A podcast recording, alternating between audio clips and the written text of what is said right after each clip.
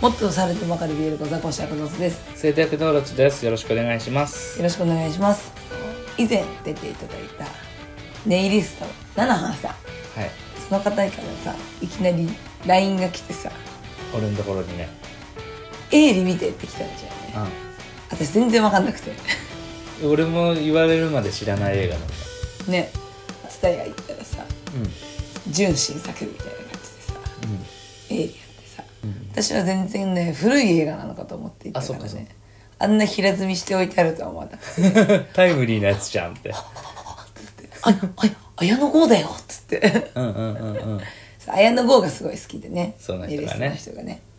で「あいつが借りよう」って言って見たんだよねはいまあ綾野剛が好きだから、うん自分の好きな作品をさこう誰かと共有したいからさ、うんこうみ見てみたいなうんうん感じだったのかなって思ったらさはい内容としてすごい気に入ってたってね言ってたからねうんがっつりお尻がプリンプリンででも確かにそうだよね綾野剛が出ててがっつりお尻が出ててもパンク侍切られて候を俺たちに見てとは言わなかったもんねそうだねうんいい映画をちゃんと分かってる人なんだと純文学っあうんていうジャンル、まあ原作のね小説の方がねなんかすごかったわ、うんでもね私は本当内容よりごめん綾野剛の足とお尻にしか目がいかなかったボクサーブリーフでしょと股間が大きい どうしたのサポーター入ってるの股間が大きいって思ってなんだっけカルバン・クラインだっけかうんパンツのね最高でしたベッドシーンシャワーシーンベッドシーンって別にセックスシーンがあるわけじゃないよねあそうの寝起きのシーンみたいなことでしょちょっと語弊があるからのベッドシーン ベッドシーンってそういうシーンじゃないからねなんでなんだろうねなんでなんだろうね不思議じゃないじゃあセックスシーンってよくないいやそれはさそのまんますぎるからセックスはどこでやりますかベッドですよねだからベッドシーンみたいなさそうなんで日本人みたいなことしてんのプールバーって言ってさプールがあるわけじゃないじゃんビリヤード台があるところ多いでしょ案外さじゃあさ海外の人もそうやってちょっと日本人ってこうだよねっていうのもうん日本人っぽいじゃんそういうとこだってね確かにね分かりにくいよね、うん確かにそれこそ今例に出したけどビリヤードなんてさやる場所はプールバーでさビリヤードやる人のことはハスラーって言うんだよ意味わかんないよね全然わかねビリヤードにちなんだので入れとけやって思わないんないうんビリヤードバーでいいじゃんなんかちょっと遊び聞かせちゃいましたんでみたいえな、これはこう言いますえだけどこれはこう言いますみたいなさだってヒップホッパーかよみんな いやヒップホッパー出されると俺今から悪口言おうとしてたから何も言えなくなっちゃったけどそうそう いいよそこはエイリーねそうそうそうはいすいませんエイリーね終わり方がなんかこうコートも取れるしコートも取れるみたいな感じで終わってたんだけど、調べたら原作はねそうじゃないっぽいんですよへえそうなんだはいなんかちょっとねあのネタバレになっちゃうけどまあさらっと言っちゃうと主人公がいてそのもう一人のお男性の人がいて結局愛しちゃうのね男の人が男の人をだけど3.11があって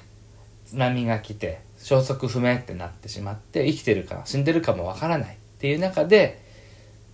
涙をするで終わるっていうんだけどそこの涙するきっかけを見た時にあじゃあ生きてるってことかなって思う人もいればもう死んでしまったんだだけどこの人が生きていた証はここにあるんだっていうことで泣いたっていうふうにも取れるでそれこそナナハンさんは後者だと思ったって言ってたんだけど原作の方ね生きてる描写で終わるんですよー、すげえ3.11災害があった時に泥棒とかそういうのがあったみたいな話をお父さんがするじゃんね、うんうんそういうのの犯罪グループの中の一人としておいテレビで報道されててそれこそお父さんが言ったんいだつかねそういうので名前が出るだろうあいつはどんな場所でも生きてるんだよで冷たい物言いなんだけど生きてることを信じてるっていう言い方をするんですよそうだねで原作の方ではそういう形で報道されて主人公はそれを見て「あいつ生きてたよ!」って喜ぶ笑うって言って終わなるほどね、る、うん、生きてたんだまあだから生きてるとも言えないけどねまあまあまあ、まあ、そう原作と映画は違うからさ解釈の幅を広げたっていうふうに見ればその後者の取り方もう死んでいるけだけど生きていたっていうことを確認するのも一つの見方の正しさとしてなるからね、うんうんうんうんでもすごいよいい映画でしたね、そうだね男性が男性を好きになる描写みたいなのをちゃんと書いてる作品だったのでまた気になる人がいたら見てもらえれ最初からおやおやって思ったけどさ私なんかはばうんそのいろんなね段階をねう踏んんでいく中で俺だって LINE で「これ見てよ」って言われてそのタイトルと写真はポッて送られてきたのを見てまあ一応含めてこれはホモかって言ったからでもさその七飯さんのさ旦那さんも一緒に見たって言ってたじゃ、うんんうんで七飯さんがさ「これはまもしやあれなんじゃないの?」って言ったらさ「そんなことないよ」って「そんなことないただの仲良しだよって バカじゃねえの」って仮に仲良しだったら結構なおじさん同士が「誰だってするの?」みたいな ね「バカ野郎!」っつってそうやっぱでも普通の人が見るとやっぱそこでうん終わるんだよはいはい仲良しなんじゃないかってなるほどねこのね解釈の違いはね、うんとても大きい そうだね。そのね、解釈の違いを縮めるために我々放送やってますんで ね。原点回帰しましたよろしくお願いしま す。はい今で回は、まあそんな話にちなんでなんですが、はい9月に上映予定の BL 映画がありまして、はい、キ祖はチーズの夢を見る。はいはいかなりこれ話題になってるので、もう聞知きまっしてたるね人はね、結構いると思うんですけど、まあ一応なんかちょっと、一応触れておこうかなということで。これ一回でも紹介しましたよねそうそうそうそうそう。あの、ちょっとね、これから気になってるんだよみたいな話の中でしたんですけど、はいまあ、作品としてはね、あの、水城瀬戸那さんによる漫画作品です。はいこれね、BL レーベルじゃないんですよ。うんレディースコミック、本当だナイティジュリーうんうんうんに、えー掲載された。ナイティジュリーはエロスをテーマにしているため、比較的、えーリアルな性描写がある作品。はあで作品の概要としては妻もいる異性愛者サラリーマン大友恭一と彼を思う大学時代の後輩今ヶ瀬渡るの触れ合いを濃密に描いた作品リアリティあふれる世界観と共感を呼ぶ心理描写で同性愛を扱っており BL では攻めと受けの役割を固定している作品が多い中で役割の固定されないリバーとなっているまた女性キャラクターとの恋愛も当て馬としての描写にとどまらず中心的に描かれているはあこういう作品ですねだからちょっとあれだよねある意味異色だよね BL まあ作まあ品じまゃあないまあまあってまあいうそうだね、うん雑誌としてそっちから出てるっていうのは確かに珍しいし、うんまあリバ自体も、うんまあ時々あるよん時々あるけど珍しいよねそうだねうん、なかなか美味しいじゃないです か俺あれでしょ私が大好きな後輩攻めじゃないんですか後輩攻めですねでもリバだからあるもんな受けもあるんだよなきっとな最初はだからその後輩が攻めてたけどその関係が落ち着いてくると今度は大友さんの方から求める描写が出てくるみたいな美味しいじゃないですそういうことなんだと思うんだけどね。えちなみに登場人物ですね。大友恭一さん。役者さんが、関ジャニの大倉くん。かはいはいドラムの子です。イケメンですね。はいはいはいえー29歳のサラリーマン、のんけで既婚者、子供はいない。極めて優柔不断で流されやすく、他人から好意を寄せられていると拒めない性格のため、言い寄られるままに不倫を繰り返していた。温厚で稼ぎがいく妻からは火の打ち所のない旦那様と評された一方で執着心がなく自発的に他者を求めることもない受動的な性格から離婚されたどう思いますうーんどうしてこの人結婚したのかなってこの人とうんうん確かにイケメンなんでしょで仕事もいい仕事もしてし両両文献だと思ったけどいざ一緒になったら自分のことを愛してくれてないって思ったってこと結局ね求めちゃうんですよそれだけじゃ足りなくなっちゃうんだよね毎日いるんだもん確かに美人は3日で飽きるなんて言うけどイケメンもそういうものなのかもしれないねそうだよまたねそこからね次に進めないんだよああ基準も高いとね確かにねそれ以上をね超えるかで同じぐらいじゃないとね確かにな人間ってそういうもの強欲ですなはいはいもう一人のですね主登場人物今ヶ瀬渉さんえー役がね成田凌君わかるわからないわからないか私役者わからないんだよそっかそっかあのねなんだろうねうーん難しい俺でも初めて見た時武田真治に似てんなと思ったけどねあわかった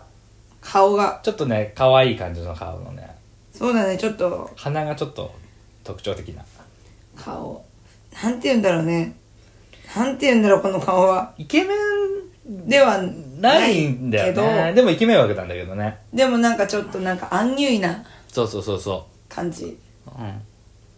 可愛いですねはい京一とは大学が同じかつサークルも一緒な彼の2年後輩ゲイであり大学時代から密かにずっと京一のことが好き更新所の調査員をしておりその奥さんから浮気調査の依頼を受けたことをきっかけに長年の思いをぶつける自他ともに認めるストーカー気質な粘着質であり流されやすい京一にはぴったりな相手だと自負する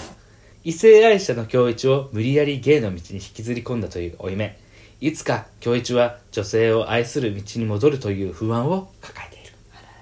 のんけ好きの定めですねのんけ好きってすごいジャンルだよねあれマツコ・デラックスさんもそうでしょあそうなんだだからね実らないんですなかなかだよねだってその人をさ変な話落としたらさその人はもうのんけじゃないわけでしょそうだね